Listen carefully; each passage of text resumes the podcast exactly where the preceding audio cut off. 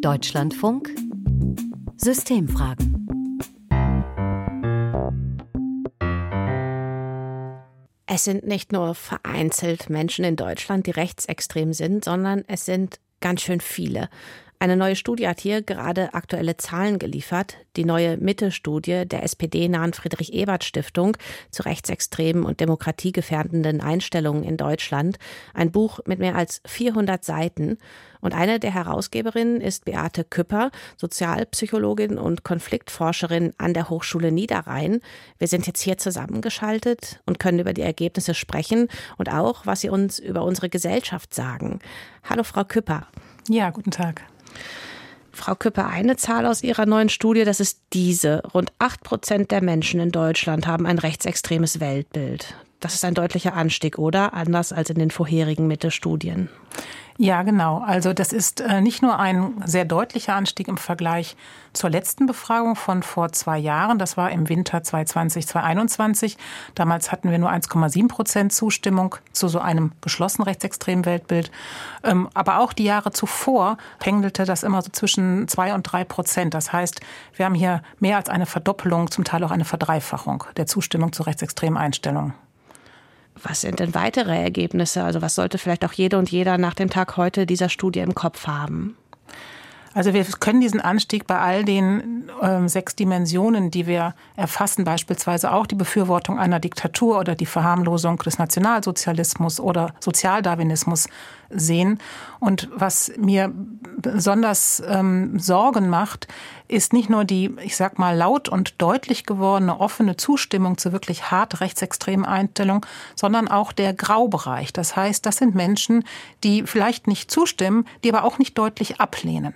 Also die beispielsweise nicht deutlich ablehnen, es gibt lebenswertes und unwertes Leben oder ähm, wir brauchen eine einzige Partei, die das Volk insgesamt repräsentiert. Also solche deutlich antidemokratische Positionen, dann teils, teils zustimmen oder einigen Aussagen zustimmen, mehr Aussagen zustimmen, als sie ablehnen. Und das ist tatsächlich, der Graubereich ist auch angestiegen. Und das sind Menschen, die ambivalent sind und die unsicher sind in ihrer Haltung zur Demokratie.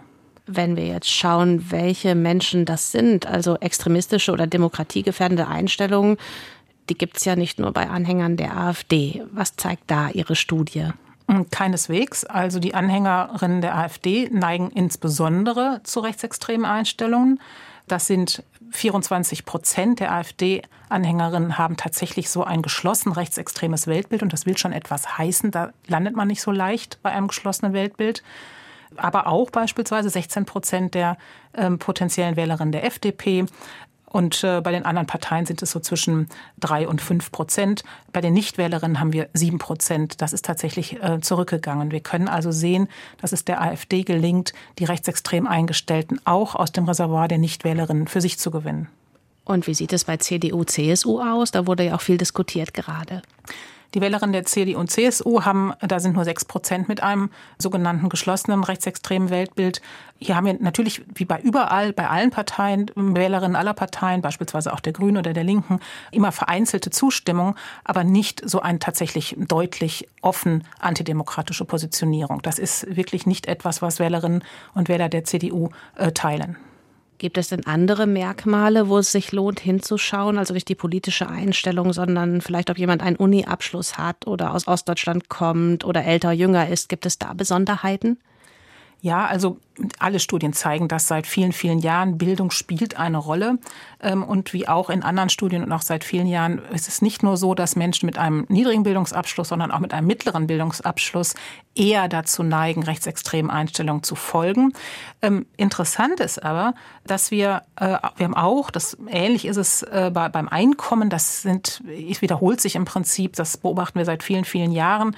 Ärmere Menschen neigen eher dazu als Menschen mit mittlerem Einkommen und die wiederum eher dazu als Menschen mit hohem Einkommen. Das Auffallende ist, dass die Verharmlosung des Nationalsozialismus da sehen wir keinen Unterschied nach Einkommen. Also es ist zu kurz gesprungen und es würde auch vielen armen Menschen nicht gerecht. Armut ist nicht gleich rechtsextrem. Armut ist ein Problem für sich, aber nicht, weil arme Menschen automatisch eher zum Rechtsextremismus neigen. Und da müssen wir genau hinschauen, denn viel steckt dahinter auch. Das ist dann sozusagen in der Bildung verborgen. Wenn man das kontrolliert für die Bildung, ist der Effekt des Einkommens nicht mehr so groß.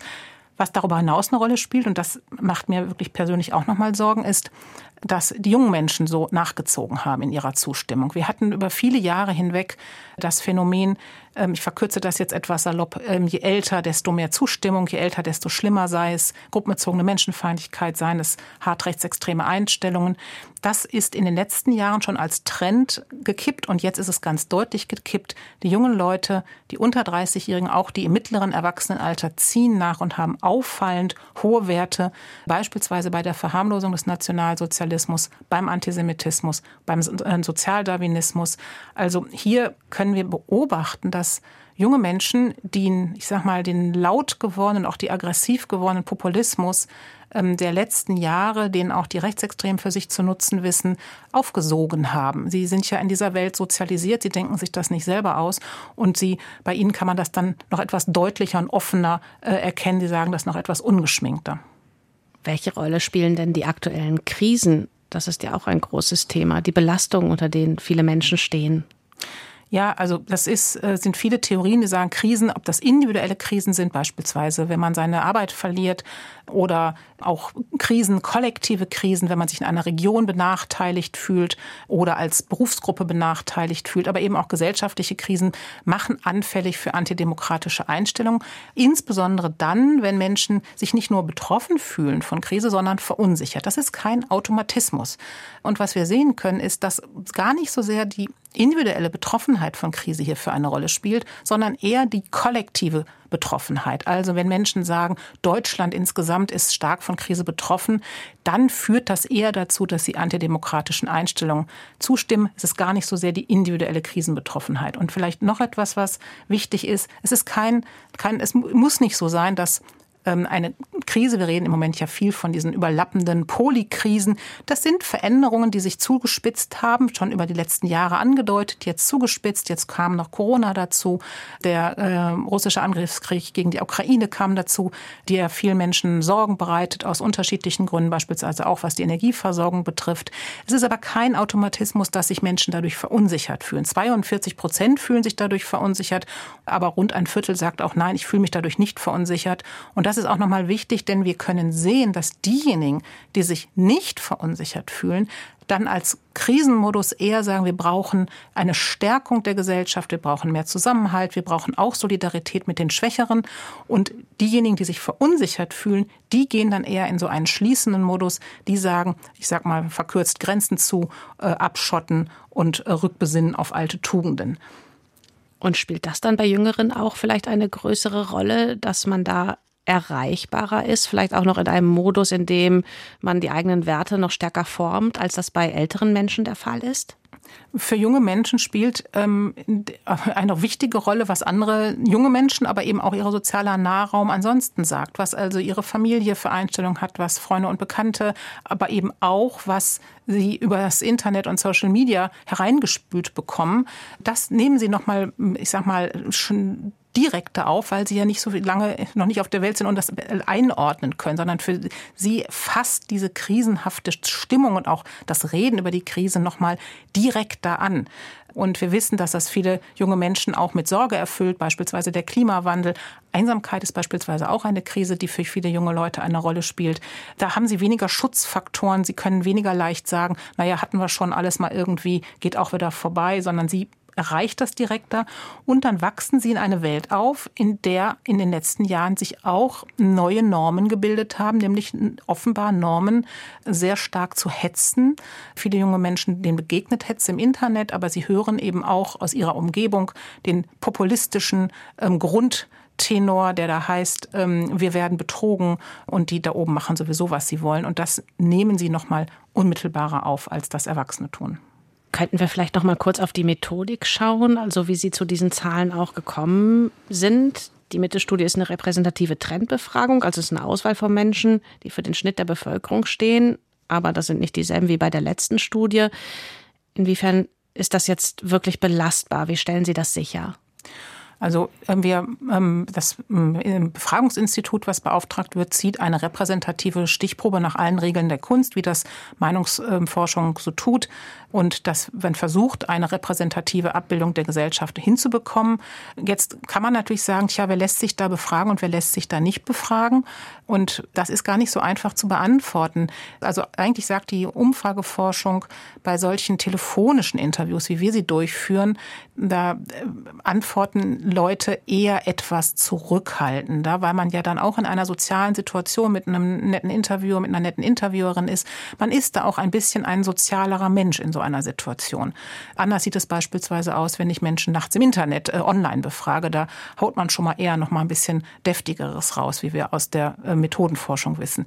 In den letzten Jahren ist das nicht mehr so leicht, denn solche Befragungen werden dann auch von einigen dazu genutzt, noch mal richtig zu wettern und richtig ihre Meinung zu sagen. Also von daher ist das etwas schwer zu sagen, wie repräsentativ schaffen wir es tatsächlich, die Bevölkerung abzubilden. Wir müssen vermuten, dass unsere Befragung eher konservativ ist. Wir also eher, ich sag mal, die Werte nicht über, sondern wenn dann überhaupt unterschätzen. Was uns beruhigt ist, dass vergleichbare andere Studien zu im Grunde genommen ähnlichen Mustern kommen und beispielsweise ja auch die hohe Zuspruch zu Rechtsaußenparteien, zur AfD im letzten Jahr so viel ähm, mehr Zuspruch bekommen hat als vorher, auch nochmal zeigt, dass wir mit unserer Beobachtung nicht ganz verkehrt liegen. Und Ihre Studie heißt auch Mitte-Studie, weil Sie konkret alle befragen und eben nicht auf schon Gruppierungen schauen, wo man weiß, die sind rechtsextrem. Genau, denn das ist der, ähm, ich sag mal, das ist das Anliegen der Mitte-Studie. Mit diesem vagen Begriff der Mitte, äh, den nutzen wir ganz bewusst, denn der, mit der Mitte verbindet sich ja ganz viel Erwartung und Hoffnung. Die Mitte wirkt als etwas Normales, als etwas nicht Extremes. Man schreibt der Mitte auch automatisch zu ausgeglichen und richtig und demokratisch zu sein. Und die Mitte-Studie guckt dann eben tiefer rein und fragt dann genau danach, wie demokratisch ist denn eigentlich die Mitte tatsächlich eingestellt. Und wenn man jetzt diese Zahlen hört, wie viele Menschen da tatsächlich ja klar rechtsextrem eingestellt sind, ein rechtsextremes Weltbild haben, rund acht Prozent, äh, könnte man ja denken, huch, wie kommen jetzt alle zu diesen Einstellungen? Oder ist es eher so, dass diese Einstellungen da schon geschlummert haben und jetzt aktiviert wurden, wodurch auch immer? Also wir haben, ich sag mal, die vielen Ressentiments gegen diverse marginalisierte Gruppen. Wir haben den Antisemitismus, den Sexismus, die Fremdenfeindlichkeit, den Sozialdarwinismus, den haben wir seit vielen Jahrhunderten, wenn nicht sogar seit Jahrtausenden. Das ist in unserem, ich sag mal, kulturellen Reservoir als, ich will nicht sagen Kulturgut oder Kulturschlecht drin. Und das ist dann eben leicht aktivierbar und in Krisenzeiten wird dann nochmal leichter auf die, ich sag mal, klassischen Sündenböcke verwiesen, die wir schon seit Jahrhunderten im Prinzip kennen, Stichwort Pestpogrome gegen ähm, Jüdinnen und Juden im Mittelalter. Das ist also ein ganz altbekanntes Muster und das schlummert bei uns im Hinterkopf, denn wir werden ja in unsere Kultur hinein sozialisiert, wo wir solche Erzählungen und solche Bilder haben.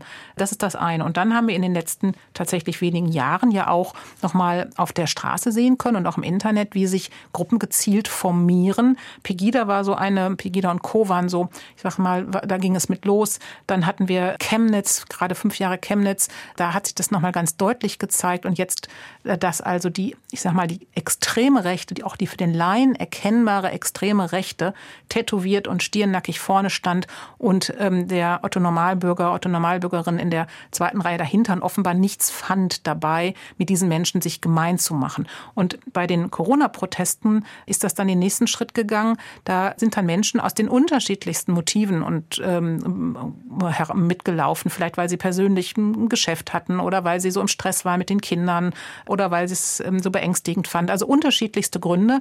Aber dann passiert psychologisch so etwas, wenn ich dann erstmal mit anderen demonstriere, die hartrechte Parolen sagen. Und wir wissen von vielen Demonstrationen, dass sie von rechtsextremen Akteuren angemeldet worden sind. Wir wissen auch von Redner, die dann also auf der Tribüne antisemitische Verschwörungen erzählt haben. Wenn ich dann erstmal da eine Weile gestanden habe und mitgehört und gerufen habe, dann passiert ja Folgendes. Dann finde ich die dann auch nicht mehr so schlimm und ich habe eine, bin, bin eine gewisse Bindung eingegangen. Und wir wissen, dass durch die Corona-Proteste auch Menschen dann ähm, sich radikalisiert haben in den letzten Jahren, die erstmal nicht zu den üblichen Verdächtigen gehören und die auch nicht vorher in einer organisierten rechtsextremen Szene oder so etwas waren. Übrigens ähm, beobachtet das der Verfassungsschutz schon seit einigen Jahren Jahren, das war schon zur Zeit der sogenannten Fluchtkrise 2015, 2016 so, ähm, da war ein nicht unerheblicher Teil auch der Anschläge, beispielsweise gegen geflüchtete Unterkünfte, wurde verübt von Tätern, meistens waren es Täter, die vorher nicht auffällig geworden sind. Und das zeigt nochmal, dass ähm, durch das Thema Geflüchtete und auch durch das Thema Corona breitere Milieus jetzt sich radikalisiert haben. Das hat dann letztendlich den Verfassungsschutz ja auch dazu veranlasst, vor zwei Jahren einen neuen Beobachtungsbereich der äh, verfassungsschutzrelevanten Delegitimierung des Staates und der Demokratie auszurufen, der sich politisch nicht so leicht verorten lässt. Wenn ich noch eine Ergänzung machen darf, wir haben das versucht zu prüfen und wir können mit unseren eigenen äh, Ergebnissen müssen wir sagen, das ist eben doch nicht so neu, politisch neutral, sondern wer die Demokratie mit, ich sag mal, nicht nur Kritik, Demokratie braucht Kritik, aber wer so eine pauschalisierende Kritik an demokratischen Prozessen und Politikerinnen und denen da oben sagt, ohne zu differenzieren und ohne sozusagen konstruktiv zu sagen, wie könnte es denn besser gehen, der neigt dann auch deutlich eher zu Populismus, zu Verschwörungsmythen bis hin zur rechtsextremen Einstellung und sogar zur Billigung von Gewalt. Das heißt, das ist so ein, ein Einstieg in die Radikalisierung. Und dann wäre meine letzte Frage, was machen wir denn da jetzt raus? Steckt da auch in Ihrer letzten Antwort jetzt ein Schlüssel, also konstruktivere Diskussionen, weniger Raum für populistische, pauschale Schuldzuweisungen und klares Benennen? Also erstens ist es wichtig, Rechtsextremismus Rechtsextremismus zu, zu nennen und da nicht herumzueiern. Und auch ganz klar zu sagen, da ist auch das Spielfeld der Demokratie zu Ende. Würde und Gleichwertigkeit sind nicht verhandelbar.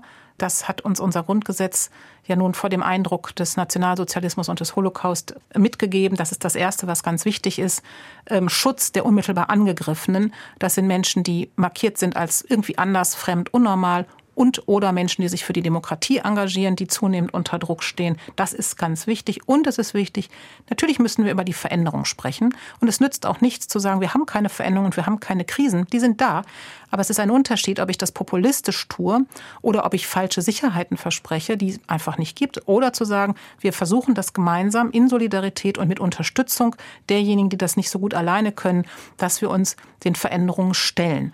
Und da ist auch jeder in einer gewissen Verantwortung zu sagen, ja, bei aller Sorge und Verunsicherung ist es, gehört es auch mit dazu, dass ich eben nicht die Augen einfach verschließe, mich vor den Baum stelle und sage, das gibt es nicht, weil das ist sozusagen, das machen kleine Kinder, sondern dass äh, sagen, okay, ich brauche hier vielleicht Unterstützung, aber dann versuchen wir das gemeinsam zu tun, denn, und das dürfen wir nicht vergessen, die allermeisten Menschen wünschen sich Solidarität und haben Sorge vor dem gestiegenen Rechtsextremismus, vor Hass und Feindseligkeit. Und deren Sorgen müssen uns eben zuallererst sorgen. Beate Küpper, Sozialpsychologin und Konfliktforscherin und Mitherausgeberin der neuen Mitte-Studie. Vielen Dank für die Zeit, uns äh, tiefer in die Ergebnisse blicken zu lassen und auch alles einzuordnen. Ich danke Ihnen. Und noch mehr zur neuen Mitte-Studie wird es in der aktuellen Ausgabe der Deutschlandfunk Systemfragen geben. Neben einer Bündelung der Ergebnisse schauen wir da auch auf neue Formen von Extremismus, konkret, wie sich aus neoliberalen Ich-AG-Thesen demokratiegefährdende Einstellungen entwickeln können. Die Systemfragen in der Deutschlandfunk Audiothek-App.